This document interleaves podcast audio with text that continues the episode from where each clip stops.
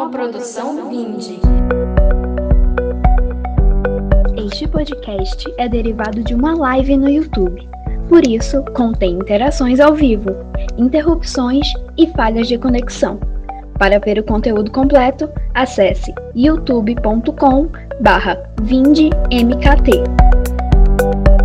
Bem-vindos ao CEO Insights, onde você aprende sobre negócios e gestão com as maiores mentes do empreendedorismo da Amazônia. Boa noite, Débora, tudo bem? Boa noite, pô, beleza? Tá me escutando direitinho aí? Tô, tô te escutando. Tá, deixa eu só zerar teu áudio aqui no notebook para não dar interferência. Pronto, pessoal. Como vocês sabem, mais uma segunda-feira, sexta segunda-feira consecutiva que a gente está ao vivo aqui, sempre recebendo algum CEO de alguma empresa de prestígio aqui na nossa região. Dessa vez estamos recebendo ela, Débora Berlamino, minha amiga de longa data já, amiga do Conjove. E aí a gente vai poder compartilhar um pouco da experiência dela. Para quem não sabe como é que funciona o programa, né, esse, o CEO Insight, a gente sempre bate papo com alguém é, de prestígio, troca uma ideia, tem, tem, tem alguns insights e busca trocar uma experiência, aprender, se informar. E dessa vez, estou recebendo a Débora Bellarmino. Ela que é empreendedora da Dela Lê, doceria Dela Lê. Já tem duas, duas, é, duas operações, está indo para a terceira agora, não é isso, Débora? Terceira, se Deus quiser uma quarta aí. Opa, então antes de começar... um spoiler. então, Débora, se apresente aí, quem é você, o que faz, o que essa empresa faz, a galera que não te Vamos conhece, para te conhecer agora aí. Beleza. Pô, obrigada pelo convite. Está sendo um prazer vir aqui, vir aqui falar com vocês sobre essa parte do empreendedorismo feminino, que é muito importante. Me chamo Débora Belarmino. É, eu já tenho sete anos de empresa, vou para o oitavo agora, início do ano de 2020. Sou formada em ciências uhum. contábeis e entrei na área da gastronomia por acidente, né? Acabou virando minha paixão. E hoje, o meu amor maior é estudar sobre empreendedorismo, e é empreender mesmo. Bacana. Antes de entender os pormenores, eu dar um breve relato de experiência. Eu vou iniciar logo no tema aqui, porque visa eh, tirar uma reflexão na galera, na galera que empreende e tem, tem também entender na, na nossa situa atual situação no que tange empreendedorismo feminino, feminino, empreendedorismo feminino no Brasil. Né? Eu estava fazendo um levantamento aqui de alguns dados e me, me chocou bastante algumas informações, né? Por exemplo, de acordo com o GENA, Global Entrepreneurship Monitor, de 2018, agora, pesquisa recente, o Brasil tem a sétima maior proporção entre mulheres empreendedoras iniciais, ou seja, aquela com empreendimentos com menos de 42 meses. Isso nos coloca à frente de muita país grande. Porém, né, essa migração da empreendedora inicial para dona de negócio, de acordo com a com PNAD, 40, é 40% mais baixa entre os homens, né, do que os homens porque há uma desistência muito maior no caso das mulheres. É, de cada 10 homens que começam a empreender, 6,5 se transformam em dono de negócio, enquanto somente 3,9 se transformam no caso das mulheres. É, as mulheres que empreendem por necessidade, em 2018, também representam 44% do total das empreendedoras. Ou seja, foi a única opção que ela tinha, ela precisava disso, porque ela não tinha emprego, e ela resolveu botar a faca nos dentes e cair para dentro, né? E esse número já foi muito maior. Em 2002, já chegou a ser 62%, enquanto que no, no, no, no empreendedorismo masculino, esse número de hoje é 32%. Débora, quando resolveste empreender? Foi por necessidade ou por oportunidade? Conta pra gente aí. Na verdade, eu comecei a empreender por uma oportunidade, né? Eu já trabalhava numa factory, eu tenho formação em contábeis, e eu trabalhava numa factory e comecei a trabalhar com doces acidentalmente. Eu comecei a fazer em casa, né? Por uma questão de hobby, não era uma não era um trabalho, eu não estava visando um trabalho. Até que eu comecei a perceber que eu estava faturando, tive uma oportunidade de venda, né? E comecei a perceber que estava faturando muito mais vendendo um cupcake durante semana, cupcakes, do que trabalhando na factory. E por um período muito menor. Ou seja, se eu trabalhava é, seis horas por dia, eu trabalhava três fazendo cupcake, meu faturamento ainda era bem maior. Então, foi quando eu realmente falei, poxa, tem alguma coisa errada aí, né? E aí eu vi uma de negócio e falei, vou meter a cara. E comecei a me especializar. Por isso que eu digo que foi uma questão de oportunidade mesmo. A gastronomia passou na minha frente, foi uma coisa que eu me identifiquei e falei, bom, agora eu vou usar isso aí para fazer dinheiro. Até porque minha pretensão a vida inteira sempre foi trabalhar para mim. Eu nunca almejei trabalhar para os outros, né? Eu falava assim, eu posso passar ali um tempo, um período, mas depois eu vou querer sair e vou trilhar os meus caminhos sozinha. Mas, Débora, tu, tu chegaste a formar em ciência contábil, né? Sim. Como é que foi para tua família nesse momento aí de, de pô, tá recém-formada tal, vai seguir a vida na, na carreira, na, na, na carreira contábil? Como é que foi essa relação com teus pais aí para poder seguir nessa caminhada, nessa caminhada? Pô, na verdade, não foi só. Eu acho que a minha família, no caso, ainda me apoiou muito, né? Uhum. A maior desconfiança e a maior, é, é, assim, eu via, eu via uma questão de um preconceito mesmo com relação aos meus amigos, né? Tinha muita gente que achava que não ia dar certo, pensava que eu estava de uma loja de doce só para passar uma chuva, daquele tipo, ah, não, tem dinheiro, o pai tá ajudando, tudo, vai abrir, tudo mais. Mas eu sempre coloquei na minha cabeça que era um negócio que eu ia fazer dar certo, né? Uhum. Nós mulheres não temos preconceito né, para tudo. Então, se fosse no caso alguém abrindo um homem, abrindo qualquer tipo de empreendimento, não, cara, tu é foda, vai lá e tudo. Agora a gente não. Ah, não, vai lá para passar uma chuva. Ah, só vende bolo. A gente só escutava isso, né? Só vende bolo, faz alguma outra coisa. Não, eu estava vendendo bolo. Né? Eu lembro que a minha primeira logo, quando eu pedi para um rapaz fazer do design, ele não me deu o mínimo de ainda chegou para um amigo meu e falou assim: Cara, eu não vou fazer essa logo dessa amiga porque eu sei que não vai dar certo. Caramba, sério? Foi muito escroto, bicho. Então, assim, até a, a, gente precisa o tempo todo, como mulher, a gente precisa o tempo todo estar tá se firmando e mostrando para todo mundo que a gente vai conseguir e que vai dar certo. E a gente gasta muita energia em cima disso para mostrar cada vez mais que a gente está no mercado de trabalho e que, assim como homem, a gente também está apta a liderar, a levar uma empresa sendo gestor principal daquela empresa. Mas aí tu tiveste alguma, alguma referência de alguma mulher assim forte que tu, poxa, quando eu, se eu for empreender, eu tenho vontade de ser que nem aquela aquela mulher que empreende. No meu caso aqui, por exemplo, eu, a minha referência que me motivou a empreender foi o Jorge Paulo Lema, né? Eu comecei a, a comecei a ler a Estação do Universo Empreendedor foi do, do Robert Kiyosaki, né? Pai Rico, Pai Pobre, todo mundo começa com ele né, normalmente. Aí depois vai para outros livros, eu, eu, comecei a ler Sonho Grande, porra, curti pra caramba Sonho Grande, aí conheci a história do Jorge Paulo Lema, falei, é, rapaz, isso. Esse foi a minha grande referência. Né? Mas para uhum. ti, no teu caso, tiveste alguma referência que te ajudou, a, te, te inspirou a, a buscar, a lutar? Olha, eu não sabia nada de empreender, até quando eu saí da faculdade, a minha faculdade não ensina a gente a, não ensinou a gente a empreender. Então a minha maior referência foi a minha mãe né? Tá me escutando, uhum. Tô, tô, tô só botando aqui o. Pode seguir, pode seguir. Tá, agora deu, melhorou. Enfim, é, minha maior referência foi minha mãe. Eu cresci escutando, você precisa ter sua independência financeira, você precisa estudar, você precisa mostrar que você é boa no que você faz, né? E o fato da minha mãe ter me dado muita credibilidade para o início do meu negócio, e até hoje ela ajuda muito, muito mesmo aqui. Então, uhum. foi, foi, depois de, de, três anos de empresa, foi que eu comecei a estudar o que era empreendedorismo, porque até então eu era chão de fábrica. Eu trabalhava fazendo bolo, eu trabalhava fazendo doce, e eu não tinha aquela visão macro. Não, eu preciso estudar o meu negócio, porque já passou da fase de vender bolo. Agora eu estou empreendendo, eu quero prosperar, eu quero crescer. Né? E foi quando eu comecei a fazer cursos relacionados ao empreendedorismo, a ler livros sobre empreendedorismo, né? E agora eu estou numa outra vertente, que é essa questão do empreendedorismo feminino, que é quando você sai daquela imagem do empreendedorismo tradicional e você vai para essa área do feminino que abrange muito mais coisas do que a gente imagina, né? Acontece no meio disso tudo uma transformação social, porque você não atinge somente você trabalhando, eu dando oportunidade para outras mulheres, a gente consegue mudar toda uma comunidade, a gente consegue mudar a vida de uma mulher que um dia não teve uma oportunidade, poxa, há 50 anos atrás, que é muito recente, a mulher ainda precisava pedir autorização para o marido para poder trabalhar, né? Verdade.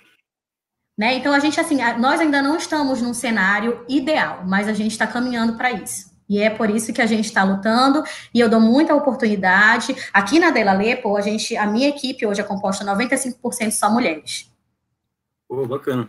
Não sabia. Eu faço questão de colocar a mulher. Aqui no meu administrativo, todas somos mulheres, né? Porque um dia eu ainda falo, vou escrever um livro sobre isso e vai ser muito bacana. Me ajuda aí, a, já, já até posso produzir, ajudar a produzir, a produzir esse Com livro certeza. aí. acompanhei os bastidores, sei muito do que já Tu sabe desde o início, né? É. E, Débora, e, e, junto desse universo, né, desse empreendedorismo feminino que a gente vê, olha, eu vou te dar outro número aqui para poder mostrar a realidade nacional, né? É, de acordo com, a, com a, o número de empreendedores, na, na, na, de acordo com a média nacional, chega a 27 milhões aproximadamente, né? E são homens e mulheres.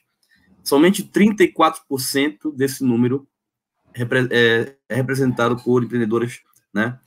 E no Pará ainda é menor, é cerca de 32%, de acordo com o PNAD de 2018. Aí tem um ponto interessante, as donas de negócio são mais jovens do que os homens, em torno de 43 anos, é, contra 45 no caso dos homens. Tem escolaridade 16% maior do que os homens. Sim. E são cada vez mais chefes de domicílio, cerca de 45% é, respondem pela, pela, pelas finanças da casa todinha. E, e, é, e é o único trabalho, né? 96% dessas, dessas mulheres têm somente o um único trabalho, que é essa, através do empreendedorismo. Qual, qual é o grande motivo em termos de, de a gente somente ter 32% de empreendedoras no Pará e 34% no Brasil? Qual tu acha que é o grande fator crucial desse número ainda ser tão pequeno, nem, nem próximo de equilibrado? Pô, olha só, é, hoje, é, como tu falaste no início da, do, do nosso bate-papo, é, a mulher empreende hoje para quê? Por uma questão de necessidade financeira, né? É, a maioria ainda empreende dentro de casa na ilegalidade, porque não tem, né? Uhum. E por que, que isso acontece? É porque ela não, não é porque ela quer. Quando você, mulher, vai pegar um empréstimo no banco, o valor é menor, a taxa de juros é maior, né? E assim, por incrível que pareça, uma matemática não fecha, a inadimplência é menor. A mulher costuma pagar mais, mas por uma falta de credibilidade, porque desde muito tempo foi ensinado que somente o homem era capaz de gerenciar uma empresa, de, de ser o gestor, né? Aquela, aquele mesmo padrão, a gente ainda não tem credibilidade. E isso recai onde? A própria mulher, ela não tem uma confiança para falar, não, eu sou capaz, eu vou lá e vou fazer acontecer. A mulher ainda tem muito medo por conta, de, por conta de todo esse histórico, de que somente o homem era capaz de, de, gerir uma empresa, de ser o líder de uma empresa, né? Então, isso vai muito da gente e fortalecer os movimentos femininos para quê? Para que cada vez mais trabalhe com essas mulheres que sim, elas são capazes, nós somos capazes. É aquele negócio que para empreender é difícil. Sendo mulher é muito mais difícil sempre. Essas condições são muito pioradas. Né? Condição de acesso muito a crédito. Olha, essa, essa questão de, de empréstimo, assim, de, de relação com o banco, eu sinto na pele até hoje. Primeiro, uhum. porque. Segundo, porque eu sou jovem. Então, eu nunca consigo negociar nada com o banco se meu pai não estiver do meu lado. Caramba. Da empresa. Eu tô te falando. Então, assim, é aquela teoria que na prática é igual, sabe? Não existe distinção, não é diferente. Então, quando eu preciso fazer alguma coisa, meu pai sempre tem que estar do meu lado, porque a gente não tem credibilidade, ainda, ainda não temos credibilidade. Então ele entra, na verdade, só como aquela figura masculina para mostrar pro cara, não, eu eu comprovo. Exatamente, exatamente. exatamente. É, realmente isso é triste, né? Olha, o Ivan Corrêa tá dando um salve aí, participou da última live, foi muito boa, lá sobre varejo humanizado. Quem puder assistir depois, eu recomendo também. E Poxa, quem está assistindo também aqui, manda os coraçõezinhos aí na tela para ajudar também que a gente consiga é, alcançar mais pessoas. Mande suas perguntas que no decorrer da live a gente vai respondendo também, tá bom? Vamos seguindo aqui com a nossa live, que estou gostando da pauta. Realmente, Débora, é bem desafiador, né? Eu estava lendo, comecei a ler né, agora o livro do, do Taleb, que é o Antifrágil, né? Que ele diz que o conceito de antifragilidade ele se distingue do conceito de resiliência. Porque a resiliência é fazer um aplicar alguma força no corpo, o corpo comprimir e depois voltar ao estado normal, né? Eu achei que era isso normalmente a, nossa vida enquanto empreendedor, de a gente ser esculachado, de receber desconfiança. E ele apresentou um novo conceito, que é o conceito de antifragilidade, que é tudo isso, só que em vez de ficar normal, ele fica mais forte, ele cresce, ele se empodera. E eu vejo que quando a gente está tá vivendo essa jornada aí, a gente, quando, a gente, quando a gente acha que, muitos acham que a gente vai desistir, a gente vai cair, a gente sente volta mais guerreiro, mais com mais vontade, com mais perseverança, com mais vontade. Eu estava vendo um negócio bem interessante, olha, que ainda com, que meio, meio que retrata tudo isso que tu citaste, né, de, de mais de dois terços das mulheres são donas de negócio, elas trabalham sem CNPJ. Poucas têm sócios, somente 19%. E quando tem, o número de sócios é muito baixo. Eu tenho sócio para caramba nas, nas, minhas empresas. Né? Só na são dois, na, na Arena são sete, seis ao todo, né? São eu e mais seis, na verdade. Elas trabalham menos horas do que os homens, né? No, no próprio negócio, cerca de 18% a menos tempo, e talvez outras atividades de cunho profissional familiar tomem o resto do tempo disponível para que elas possam empreender. Imagina uma mulher empreendendo, sendo mãe de uma criança que acaba. Essa, essa é a parte difícil, porque trabalha menos não é porque quer, porque ainda tem aquela concepção de ser a chefe do lar. Tem que cuidar de filho, tem que cuidar de casa, né? Por, por todos esses fatores aí. E aí eu te pergunto, né? Não, não dá a maioria das mulheres que empreendem, que são meios, na verdade, que microempreendedor individual, focam em atividades que estão ligadas a beleza, moda e alimentação. Não é por acaso também tu está no ramo da gastronomia, alimentação. É, você, enquanto mulher empreendedora, Débora, quais foram os principais desafios que tu enfrentaste para tocar os teus negócios? Comenta com a gente aí. Olha, pô, decidi abrir a empresa, decidi ampliar, decidi abrir filial em shopping. Vai contando um pouquinho dos, dos desafios que tu enfrentaste, assim, aqueles pontos de, de, de inflexão, como diz o, o Flávio Augusto, que muda tudo. Olha, no início foi realmente saber que eu precisava estudar o que era empreender, né? O meu negócio eu é, teve o boom, na verdade, foi quando a gente precisou mudar de casa depois de três anos. Então, quando eu enxerguei, enxerguei uma realidade, caramba, eu estou vendendo muito, já passou daquela fase de ser uma portinha, é, onde eu estava todo mês precisando contratar gente, porque a gente estava vendendo muito, chegou uma hora que eu já não conseguia mais entender o que, que eu estava faturando, o que, que eu estava gastando, porque ao mesmo tempo que eu era é, da parte da produção, eu também era, eu era financeiro, nessa época a Letícia não trabalhava comigo ainda, Letícia, minha irmã, que é minha sócia, que hoje ela atua muito na área do financeiro desde que ela entrou comigo. Uhum. E aí eu, eu fiquei perdida, sabe? E como eu não tinha é, na minha família ninguém que era empresário, ninguém era comerciante, o negócio ficou meio estranho. E aí foi quando eu comecei, eu fui no Sebrae, fiz, vários cursos lá, é, para começar a entender o meu negócio né? E depois, com relação à expansão da Delalê, também foi outro ponto muito difícil, porque a gente precisou crescer muito rápido, num período muito curto. Nessa época também eu não conseguia entender perfeitamente o meu negócio. É, só que eu sempre procurei ser muito resolutiva. Tipo assim, eu sofria num dia, mas no outro eu já estava falando, meu Deus, o que, que eu tenho que fazer e tudo. E foi quando eu comecei a entender que eu precisava de pessoas capacitadas, que pudessem me ajudar, né? E comecei a contratar consultorias. E é o que eu faço até hoje, né? Eu tô com uma dúvida num, num negócio tal, vou contratar alguém que seja bom nessa questão de é, organização de estoque, alguma coisa assim, que deixe estoque pronto para mim, vai, me ensine tudo. Sistema, pega uma pessoa que é boa para sistema e faz isso, né? Então, hoje já consigo visualizar muito bem como é que está a minha empresa, tanto que hoje a gente está crescendo, mas a gente não tem mais aquela angústia, sabe? Porque já está sendo de uma maneira que está bem assim estruturada, né? Onde eu posso entender, eu consigo visualizar o fluxo do meu estoque, eu consigo visualizar, visualizar o fluxo da, das minhas vendas e tudo. Então, para mim, está sendo um processo bem natural e muito tranquilo. Olha, o Frank fez uma pergunta bacana. Qual foi o momento em que você viu que a chave virou?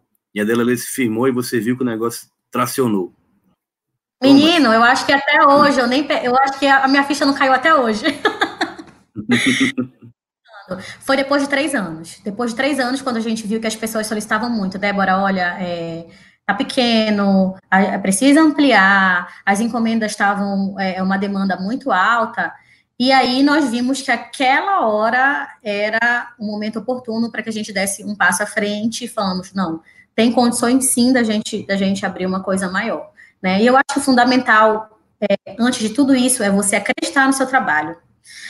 Se você acredita no seu trabalho, pode vir o Papa dizendo que não, não vai dar certo. Cara, não tem como não dar certo. Não tem como. Isso é uma coisa que eu falo em todas as palestras que eu dou, em qualquer lugar. Eu sempre soube que ia dar certo. Eu quis que desse certo. Em muitos momentos eu me, me colocava em prova, falava, cara, não vou conseguir, é muito trabalho, eu estava sobrecarregada, aí eu chorava uma hora, depois eu voltava e falava, não, vai dar certo, porque é, foi toda um, uma energia que eu depositei naquele trabalho, né? Pessoas que acreditaram em mim, então eu, eu me agarrava nisso também.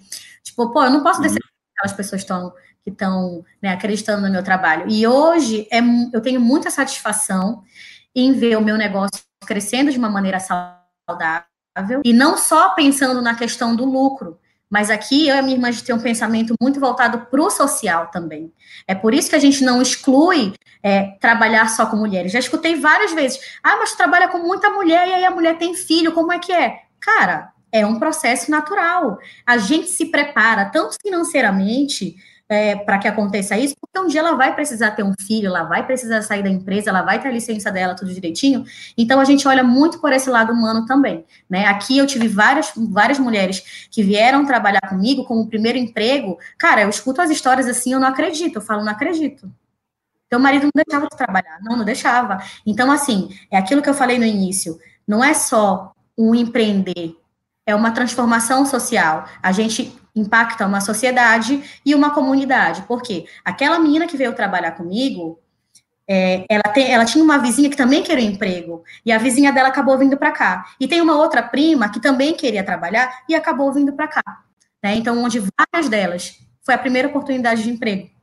Né? Então, assim, a gente tenta também impactar o social, porque a gente não quer deixar dela ler como se fosse uma loja de vender doces. A gente quer fazer o nosso legado, que um dia contem uma história falando, poxa, Dela Lei legal, deu várias oportunidades, e a gente está trabalhando em cima dessa revolução de mostrar que a mulher está no mercado porque ela é competente. Ela pode, tanto quanto os homens, ela pode se firmar no mercado como uma líder, apenas. Bacana, Débora, isso que tu falas, falaste agora aí tem muito a ver com uma coisa que, eu acredito. Eu estou lendo um livro também que é o, o Círculo do, do Começa pelo porquê, né? Por porquê? É, como grandes líderes influenciam, né? Fugiu o termo final, influenciam é, pessoas diversas. Do Simon Sinek. Ele diz um negócio que eu acho bacana, que é um conceito que eu tô que eu puxei para a Vind e eu vi que faz muito sentido, né? De, de como as, as empresas conseguem captar atenção e fazer melhores negócios e trazer melhores pessoas para o seu negócio quando elas têm uma causa mais bem definida, que envolve o, o porquê elas fazem o que fazem, né? De, ou seja, empresas começam com o porquê, a parte mais central desse círculo dourado, a sua causa, o seu propósito. Depois elas começam a falar o como elas fazem o que fazem, né, os seus diferenciais competitivos, tudo que ela faz, e depois somente o que elas vendem, que é aquela parte, sei lá, é, é o teu bolo, é o que tu, o teu doce, etc. No caso da Vind, a gente fala assim, poxa, por que a gente faz o que a gente faz? A gente acredita que é, atuando com, com, ajudando as empresas a se tornarem melhores, a gente constrói uma sociedade melhor. A nossa crença é essa. E, poxa, quem quer vir trabalhar com a gente tem que crer nisso também. Falei, bicho, tu não está aqui fazendo um post, tu não está estudando o mercado, tu não está. Isso é apenas a, a, tarefa em si. Mas tu está fazendo isso porque tu quer entregar uma solução boa para o teu cliente no final da, lá na ponta e ele vai conseguir executar algo bacana para poder entregar mais entretenimento, entregar mais é, saúde, no caso que a gente tem clínica, a gente atende também. Tudo isso graças à nossa crença. Que, olha, se eu ajudo uma empresa a se tornar melhor, ela contrata melhor, ela paga melhor, ela atende melhor o cliente, toda, toda a cadeia ganha. E aí você vai avançando etapa por etapa. Qual seria, então, Débora, pergunta de vestibular para ti, o grande porquê da Dela Lê? A grande causa. Ah, Toma, tia, Olha, você não tá falando roteiro. essa não estava, essa não estava no roteiro, exatamente. Mas foi como eu falei, pô, é muito pelo lado social que a gente está trabalhando hoje também. E é incrível quando a gente faz as coisas, não pensando só no lucro, hum, é, digamos assim, no dinheiro, né? As coisas elas acontecem muito melhor para a gente. A equipe fica mais disponível, elas ficam mais é, dispostas a trabalharem, a, o, ambiente de trabalho em si, ele melhora muito. Então, eu ainda sou muito, eu, tanto eu quanto a Letícia, a gente ainda é muito corpo a corpo com o funcionário. A gente desce, vai, abraça, conversa. A menina não tá bem, o que foi que aconteceu? Aí ela chora, ah, marido deixou, poxa, não fica assim e tudo mais. Então, a gente acredita que a mudança, ela começa de dentro para fora. Então, se eu estou bem, eu estou passando uma segurança para o meu colaborador, eu estou me, me é, mostrando que eu me importo, que eu não vejo ele apenas como um número que vai me gerar um faturamento, eu acho que colabora muito para a questão da qualidade de vida delas e para a qualidade de vida dentro da empresa também.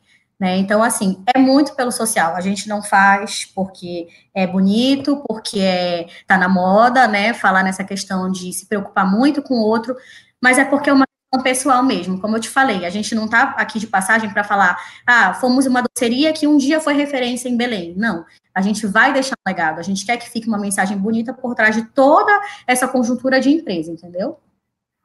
Pô, bacana, bacana, Débora. Deixa eu ler alguns comentários aqui, só para não passar batida. Aqui a Tati, ela disse que tu inspiras, que ela é tua fã, eu também sou. É, aqui é a Adriana, parabéns, Adriana, na verdade, parabéns pela história, um abraço Adriana da Salle também. A Cacá Saboy aqui, a cara, ela perguntou, em que momento você viu a oportunidade de boom do cupcake, de cupcake avançar para ser o que é hoje? E o Gustavo Tavares falou assim, sobre torta, aquele que é a torta de morango dele lá. Te dá, amigo, uma. Olha, o João Marcelo perguntou se, se, se tivesse algum benefício do associativismo também. Então, bora só para organizar aqui as perguntas. A Cacá perguntou sobre que momento tu percebeste que daria para aproveitar uma oportunidade de sair somente do cupcake e avançar para o que é hoje. E a segunda pergunta Cara, do João Marcelo, se o associativismo ajudou. Para quem não sabe, João Marcelo ele é presidente do Conjove, Conselho de Jovens é. Empresários também no qual a gente faz parte. Mais bonito e mais alto também. então vamos lá, Cacá, seguinte. Desde quando eu abri a Delalê, quando nós fomos inaugurar, na verdade, quando eu falei, poxa, dá para a gente montar alguma coisa, minha mãe falou uma frase, eu nunca vou esquecer, ela falou assim, bora montar uma loja de cupcake? E assim, é, eu sempre tive acesso à internet, sabia como era essa questão de mercado, eu falei assim para uhum. ela: não vamos montar uma loja de cupcake, nós vamos abrir uma doceria, porque um dia o cupcake vai passar e a gente vai ter que fechar. Então a gente vai precisar abrir uma doceria para que a gente comece a competir com outras docerias. E foi a partir daí que eu comecei a me especializar, fiz cursos de gastronomia, São Paulo, Rio e tudo. E desde muito cedo eu já me preocupava com isso. Então, assim, a Dela Lê, ela sempre está em constante evolução né? Daqui a pouco eu não sei, se daqui para o ano que vem, tu não vais mais encontrar um cupcake na vitrine. Mas a gente está o tempo todo bolando o que, que a gente vai colocar de novo, né? Para a empresa não ficar estacionada, porque hoje, nesse mundo de tecnologia, as coisas giram muito rápido. E eu digo que isso não é só para software, não é só para roupa, não é nada. É, são para todos os negócios. Então a gente precisa entender essa velocidade de mudança. E como eu ainda sou uma pessoa que eu tenho muito gasto para trabalhar, minha irmã também, então a gente está o tempo todo antenado. O que, que a gente vai fazer de novo? Ah, tem que fazer um curso assim? Vou para São Paulo, vou para o Rio, faço curso, volto, treino o pessoal todo e assim a gente vai vai levando. Então, isso aí foi um start que eu tive desde o início, Cacá, não foi agora que eu falei, não, por que morreu? Já era uma preocupação que eu tinha desde quando a Dela Lei inaugurou, né, em 2012, e nos tempos de hoje, tá só acontecendo essa evolução. A gente muda tanto em questão de cardápio quanto estrutural, né? Então, se vocês vierem aqui daqui para mais duas semanas, a Delale vai estar tá com uma cara nova. Tá ficando lindo. Essa é muito babona. Olha, eu vou te contar, quando eu vou com o Theo aí, né? Porque não sabe, o Theo, meu filho, vai fazer dois, dois anos agora em dezembro. O sacana ele já entra na, na Delalê e não fala com ninguém, vai lá para o fundo, onde tem a, o brinquedo dele, já, eu acho impressionante que ele já vai direto, cara. Eu fico assim, esse moleque nem sabe onde ele tá, rapaz, mas ele já sabe que lá no fundo tem o brinquedo dele e ele quer lá a comidinha dele também. E aí tem a pergunta do João Marcelo também, Débora, sobre associativismo. Associativismo ajuda? Me ajudou muito. É, quando, eu, quando eu me associei com jovem, eu achava que pelo, meu, pelo fato do, do da, da, minha operação ser alimentação, isso não fosse ser interessante para mim. Mas quando você está inserido num meio onde você tem vários empresários de vários ramos diferentes, isso acaba te dando muito mais do que tu estares inserido num grupo, digamos assim, só um, uma, uma cooperativa de pessoas que trabalham com alimentação, né? Uhum. Então, algumas conversas de, de assuntos, de diferentes, que às vezes surge um start, uma ideia, pô, cara, isso aí é muito bom para o meu negócio. Né? Então, assim, o Conjove, para mim, hoje, é, é, maravilhoso por questão de amizade e de negócio também. Eu sou sempre muito, é, toda vez que eu solicito, eu recebo muita ajuda, muita informação, então, essa questão do associativismo é, é importante, sim. Bacana. Realmente, eu também faço parte, estou na gestão desde Eduardo Emamoto, né, que é mestre mestre de, de, de negócio também aqui, um cara que é referência, Safuzão. Nosso futuro convidado, ele já está com, só vendo data, talvez seja na semana que vem, ele vai estar aqui com a gente. E, cara, graças a ele a gente pôde conhecer também gente pra caramba que tem problemas de gestão, né, que nem, que nem a gente também, troca ideia, se ajuda, é, aprende Isso em conjunto, mesmo. e aí tem uma boa sinergia também. O Frank perguntou novamente se tem algum planejamento para lançar produtos. Eu acho que gente, não sei se a gente guarda essa resposta para o próximo que a gente vai fazer sobre criatividade. Lembra? É, pode ser. Mas tu pode dar só um spoiler. Tem uma outra, mais técnica, é, de questão de, de, Assim, a gente não tem. A gente tem produtos sazonais aqui, né, em períodos de datas comemorativas.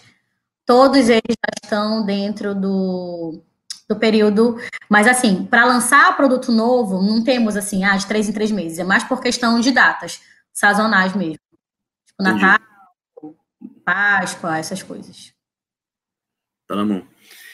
E, indo para a parte da, da liderança feminina, Débora, como é que tu enxergas o aspecto em relação da gestão, né? De como as mulheres conseguem gerir negócios, liderar empresas, o que, que tu acha que elas têm de diferente em relação ao homem?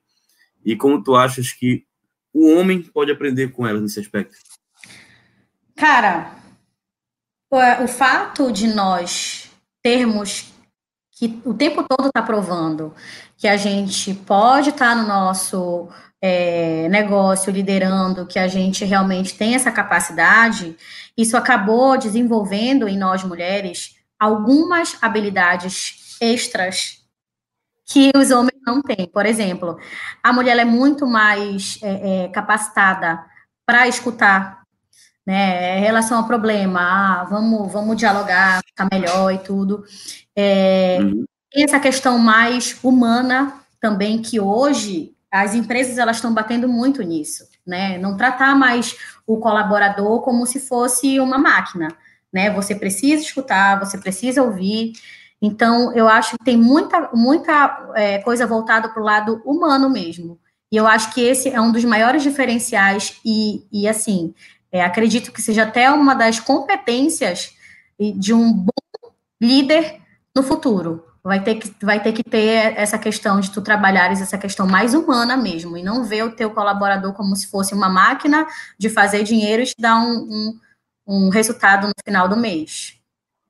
Bacana, realmente, acho que esse tato, essa capacidade de ouvir é fundamental, até para tu conseguir extrair mais do time, entender com esses problemas, chegar mais a fundo né, no, no, principal problema mesmo de qualquer empresa, né? E aí a gente tem que ter esse tato. Eu realmente é um ponto que eu tenho tentado melhorar a cada momento na, na gestão da, da empresa. Senão, é, a mulher é mais compreensiva, né? Porque ela é mulher também. Então fica muito mais fácil para ela compreender outras mulheres. Por exemplo, ah, tu tá lá, tem um colaborador teu lá, uma, uma menina que tá com TPM, aí tu já fala, não, vamos deixar ela mais no cantinho ali, que hoje o dia não tá bom e tudo. né? É a mulher entendendo a mulher. É verdade. É, mandar um salve também pro, pro. Quem foi que falou aqui? Foi o. Deu um alô pra gente. Entrou Daniel Pamplona. Fernando Sampaio, abraço, Fernando. amigo. Fala, Fernando, seja bem-vindo, papai. Uma pessoa da SIG Engenharia também do Açur. Então, uma galera boa aqui. Deixa eu ver, tá é. quase cai aqui na câmera. Débora, temos 30. Deixa eu ver aqui o tempo. 34 minutos de live. Já nosso finalmente. Quem tiver pergunta, mande aí. E quem quiser também o resumo dessas informações, no final é só mandar uma mensagem com seu e-mail na, na própria Vind, que eu mando para vocês esse resumo. Opa! Débora, voltou, voltou. Travou aqui, agora voltou. Foi só um susto. Mas entender, mulher é só missão. Não, não é. Eu tô te escutando aqui, peraí. Tá escutando? Tá escutando? Tô, tô escutando. Então tá, vamos lá. Débora, para poder finalizar, muitas das, das pessoas que a gente conhece talvez estejam naquele momento de será que eu vou conseguir entrar nessa jornada empreendedora? Será que eu vou. O é, que, que tem pela frente? Como é que tu pode. Só rapidinho aqui que eu estou mandando. Buscar, tô mandando né, superar esse medo de empreender. Tu tá me escutando? Tá me escutando? Tá escutando? Tá escutando? Eu tô te escutando. Não tô ouvindo a Débora. Tô escutando. Peraí, deixa eu ver se. Eu acho que o meu que morreu aqui. Peraí. Fala aí, Débora, alguma coisa? Oi, tá escutando? Oi, tá escutando? Tô, tô, tô. Só que aqui morreu. Tá? Tá, vamos, pode ir lá. Teu, teu fone que, que acabou a bateria, foi isso? Não, mas ele perdeu o Bluetooth, eu acho. Mas tá. bora seguir. É, tem uma pergunta, tem uma pergunta aqui que o pessoal da Meu Canudinho fez, já é a segunda vez. Como saber a hora certa de abrir uma filial? Boa, boa pergunta. Vamos lá. Responde essa então aí, enquanto eu organizo aqui. Oportunidade. É saber, a gente, na verdade, nós não tínhamos um planejamento para esse ano abrir a do Pátio Belém, mas tanto eu quanto a Alex, a gente já vinha conversando sobre a possibilidade de abrir em shoppings, né? Como vocês sabem, a gente tem uma operação no Shopping Metrópole Ananindeua. E aí surgiu essa oportunidade da loja. Lá no Pátio Belém, é, a gente já vinha se preparando para isso, mas como eu falei, não foi planejado para 2019 a gente abrir essa loja lá, mas foi uma questão de oportunidade e saúde financeira da empresa, que estava tudo direitinho, a gente resolveu agarrar é, essa oportunidade de abrir essa loja, né? Mas claro que tem que ser uma coisa estudada, você tem que se planejar, também não pode estar ali com a, as despesas no gargalo e falar, não, só porque me ofereceram a loja eu vou lá e vou abrir. Não, não é. Já era uma coisa que a gente vinha conversando, surgiu essa oportunidade, né? Então, o Marcelo falou alguma coisa aqui, mas eu não entendi. Tá, vamos seguindo aqui. O, o Claudinho, de, da Jurunense, né, ele falou também, né, que a, a só tem sorte nos negócios quando o cara está trabalhando e ele encontra oportunidade. Aí da, surge essa sorte nos negócios. Inclusive, foi nosso primeiro CEO Insight, e quiser assistir, tá no nosso YouTube. Maravilhoso, Claudinho. Muito bom. Ainda está disponível lá quem quiser acompanhar, que depois a gente vai tirar do ar todos esses que estão no YouTube e vai virar bônus para o nosso curso que a gente vai vender aqui, tá? Mas, Débora, é, pegando aqui a pergunta do João Marcelo, deixa eu ver aqui direitinho, tendo a pergunta da Tati também. Qual seria uma dica de ouro para quem pretende iniciar um negócio? A dica de ouro é você saber o que você quer, você conhecer o seu negócio. Porque não adianta também, só porque, ah, o boom do, da, de lançar doceria, e tu não sabe fazer, tu não sabe por onde começar, e tu não sabe é, fazer um doce, digamos assim, não vai dar certo. Tu tem que conhecer o negócio, tu tem que ter propriedade do que tu vais fazer, né? Então, e, e tu que se identificar. Tu gosta de trabalhar com pessoas, então tu vai abrir um, um um determinado ramo X. Não, não gosto. Então, vou trabalhar, digamos assim, online. Mas, então, você precisa conhecer o seu negócio. Você tem que gostar de empreender, você tem que gostar de... Você tem que ser ousado. Tem que ser corajoso. Né? Então, para que tu abras o teu negócio, iniciar o negócio, primeiro, é muita coragem e não escuta, porque tu vai receber muita crítica. Isso aí é certo. Vão te chamar de doido, vão falar que não vai dar certo. Ah, mas tu vai abrir isso, não dá nem dinheiro. Né? ah, vai comercializa. Oh, meu Deus, eu tô ficando já com. É, é, é, tô perdendo as contas já de quantas unidades a gente vai abrir, né? E para aquelas pessoas que falavam lá atrás, pô, mas é pô, uma doceria. Sabe uma coisa que eu odiava? E odeio até hoje, corrija que fala. Ah, eu fui lá na tua lojinha. Cara, eu tenho uma raiva disso. Ninguém sabe o trabalho que dá gerenciar essa lojinha. Puta merda, era muito escroto, bicho. Eu falava, não é lojinha, é uma doceria, você respeite. Boa. Eu já sei quando quiser te aborrecer, eu falo assim então pra ti. não, nem brinca, tá doido? e Débora, a pergunta do Gustavo aqui, bacana, aqui, até curiosidade minha também.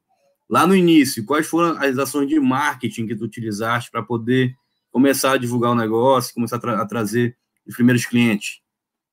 Ah, o meu marketing inicial foram os meus amigos, né? Eu costumo dizer que se não fossem os meus amigos, eu não estava onde eu estou hoje. Porque foi muito boca a boca, né? É, eles fizeram muita propaganda, muita, mas muita mesmo. E eu nunca fiz uma, é, é, nunca trabalhei com nenhuma agência até hoje, inclusive, Paul, você está cogitado para, num próximo passo, a gente já começar a trabalhar juntos aí. É, Opa. Justamente. Eu nunca fiz. Foram no início foi, foram os meus amigos mesmo. A propaganda boca a boca ainda funcionava, ainda funciona. Talvez o alcance não seja o mesmo, mas naquela época me ajudou muito. E, pelos, e pelo fato dos produtos serem bons, né? Quem vinha acabava passando para o outro, para o outro, para o outro. E depois começou toda essa questão do Instagram e tudo. Eu que fomentava, batia foto, muito amadora na época, como eu te falei. E uma coisa que eu acho assim, eu digo para todo mundo, às vezes, o que me o que me chateava, eu escutava de muitas pessoas que tinham empresa.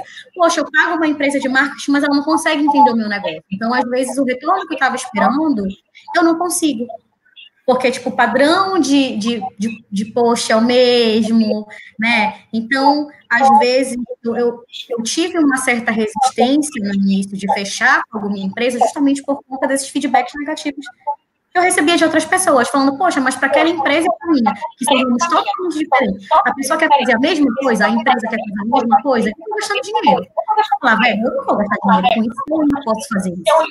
É. Então, assim, eu era da produção, eu era do marketing financeiro, eu era tudo. E isso, por isso que eu fiquei bem louca, aí depois eu consegui descentralizar um pouco e, e ir montando a minha equipe aí aos poucos. Bacana, bacana. É isso mesmo. Inclusive, a gente fala para nossos clientes que a gente enquanto agência de marketing, a gente tem a missão de utilizar de conhecimentos técnicos em marketing para ajudar você, com a sua experiência de mercado, a somar o processo. Talvez a gente entre mais para organizar a operação de, de, da, da parte mercadológica, não para assumir por completo, porque o negócio que entende é o próprio empreendedor, entendeu? E a gente faz isso daí com nossos clientes, né? Olha aqui, cadê? Vamos seguir com algumas perguntinhas aqui. João Marcelo fez um aqui, colocou. Ó, o negócio da lojinha aqui é também a Camila Mota. Quem, lá, quem não conhece Camila Mota, a loja Maraú, está participando de um projeto com a gente do Sua Loja com Dobro de Lucro lá no nosso YouTube. Tá muito bacana. Toda quinta-feira a gente disponibiliza um vídeo novo, tá? Bora ver aqui João Marcelo. Até que ponto as embalagens ajudam você a vender doces? Você tem algum setor de criação para isso? Olha, tá aí uma pergunta bem legal. E, João, eu tô fechando com uma empresa que né, depois que a gente decidiu ir para o pátio, a gente viu uma outra oportunidade de começar a estudar a questão das franquias, né? Vamos franquear dela, não vamos franquear e tudo. E a gente precisou sentar e ver, não, a gente precisa dar uma melhorada nas embalagens, nas sacolas e tudo. Então, é uma coisa, é uma novidade também que vem tanto para o delivery quanto para a loja. A gente vai ter umas embalagens mais bonitas e mais trabalhadas. E isso ajuda a vender com certeza, com certeza absoluta. Eu digo que a minha vitrine, ela se vende sozinha, né? Eu nunca vou esquecer o Claudinho Noronha, uma vez ele chegou comigo e falou assim, Débora, desde quando tinha a loja a pequenininha, eu já adorava ir lá, porque mesmo que tu não vendesse nada, a tua vitrine estava sempre cheia o tempo todo. E aquilo ficou na minha cabeça sabe? Aí eu falei, bom, então se tá dando certo, não, não, às vezes o cardápio ele não vende sozinho, né? A pessoa precisa olhar o que ela quer. E os doces, eles são muito chamativos, é muito visual também. Então, é, é dá para se vender, ainda mais com uma embalagem bonita, tipo estilo presente, com certeza. Isso também é chamado no, no design de loja e visual merchandising, né? Do cara poder organizar os produtos, montar um planograma de, de poder posicionar melhor item por item, para não deixar nunca faltar produto, organizar a apresentação da sua loja. Tudo isso está dentro da parte de planograma, visual, visual merchandising, todas essas paradas aí, que acaba é, indo em direção ao próprio brand, né? Só para complementar aí que o nosso amigo. Olha aí, Gustavo. Gustavo, é. Gustavo tá PHD em marketing agora, o cara tá estudando ah, com Diego. Tá... Isso aí se vende fácil. Esse é o meu nome é Gustavo Tavares, um cara que é referência na área de seguros. Feche com ele aí, viu? Ah. Débora, 45 minutos. Creio que a gente já está indo para o nosso finalmente, né?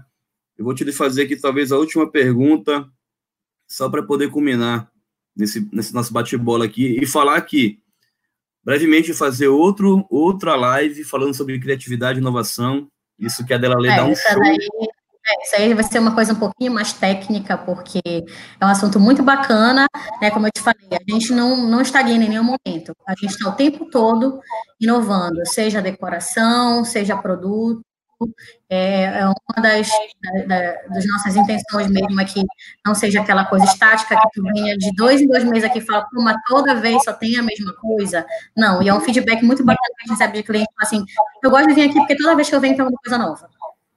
Realmente. É, o nosso, nosso, nossa intenção de cada vez mais estar fazendo coisas novas foi por conta desse comentário. De várias pessoas que vinham aqui e falavam, poxa, é legal vir aqui porque toda vez tem alguma coisa diferente. Então a gente falou, então vamos continuar trabalhando coisas diferentes, porque talvez seja um dos nossos diferenciais. Bacana, Débora. Débora, para ir para a minha última pergunta, para a gente poder finalizar essa live, para mulheres que estão pretendendo empreender, que, que tu poderias dar de, de, de conselho e para saírem da inércia e meterem a cara nessa jornada empreendedora?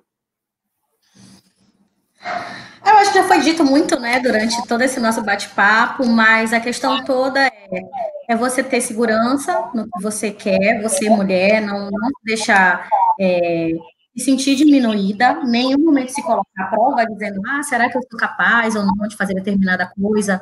Não é à toa que nós estudamos mais.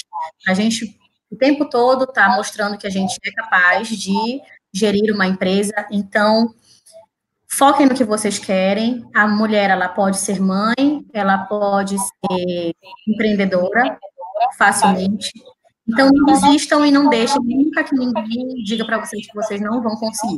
Eu acho que essa é uma das maiores frustrações, assim, que a gente pode escutar, é, poxa, mas aí tu vai deixar o teu bebê em casa para trabalhar, alguma coisa assim, ou, nossa, mas é, tá indo trabalhar e, e, poxa, como é que tá a criação das crianças? Vai deixar muito tempo sozinho? Ou, ah, o marido tá, tá em casa abandonado. Enfim, não deixe que nada disso estimule você. Dá para ver, não tem filho, tá? Então, é, mas eu sei que quando eu chegar nessa fase, vai dar para conciliar diferente, até porque eu estou me estruturando para isso, para ter uma maternidade, sei lá, futuramente uma coisa mais tranquila.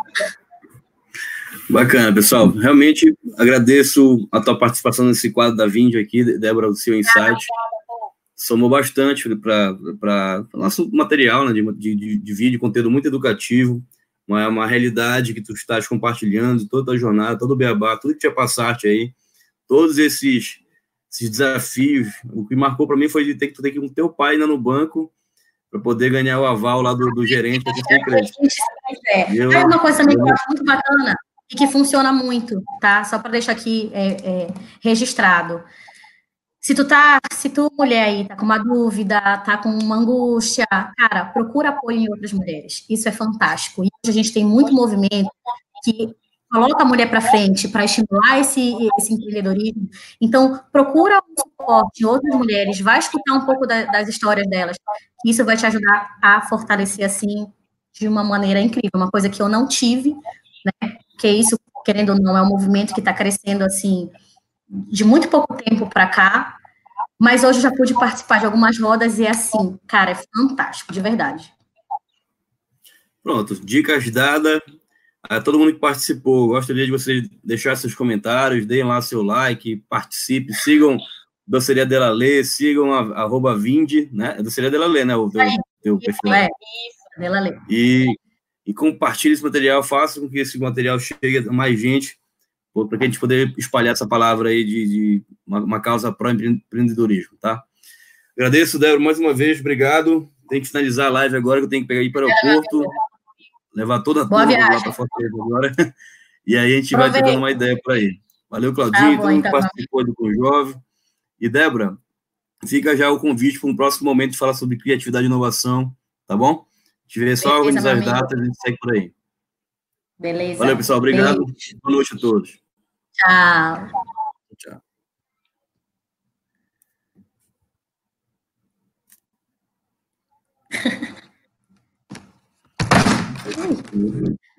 Valeu, Paul. Ainda dá pra- Só finalizar aqui no ao vivo. Beleza.